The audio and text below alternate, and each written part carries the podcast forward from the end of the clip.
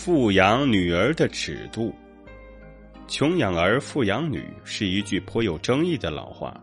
旧时的穷养儿是指穷人家最好能生养儿子，因为男孩子皮实，能吃苦，能干活，能养家；富人家最好能生养女儿，因为女孩子娇贵，像柔弱的花草，需要精心侍弄和浇灌。这句话演变到今天。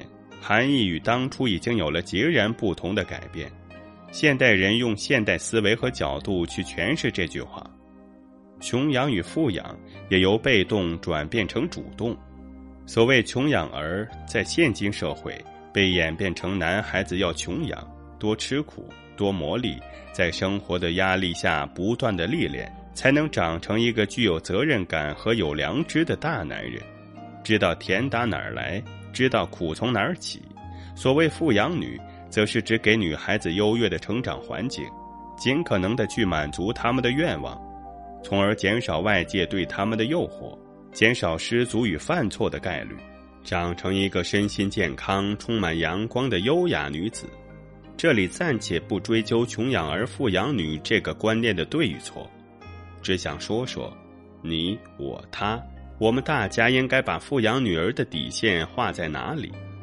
武汉一位八零后父亲在今年春节长假带女儿去海南旅游，并给女儿买名牌服装、买 iPad 二，七天下来花掉了三万元的年终奖，但他认为很值得。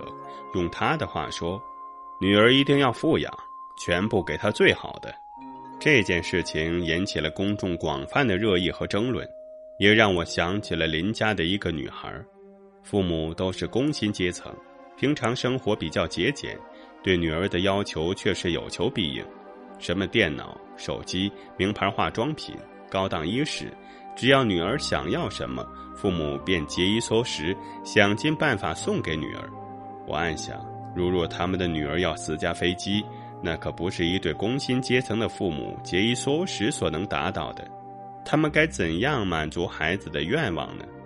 把女儿宠得像公主一样，在物质的极大满足里，一颗心变得冷漠、坚硬和自私，不知道生活还有艰辛的一面，同时也让她失去了飞翔的能力。这不是富养，这是奢养，是父母的失职。把富养女儿的底线画在哪里？现今社会，很多父母都在与时俱进。积极参与富养女儿的行动，其实就大多数普通家庭而言，再富养能达到哪个层面呢？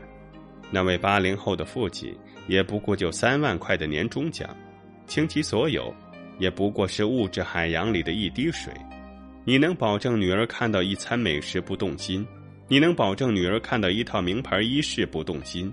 甚至你能保证女儿看到一台宝马香车也不动心？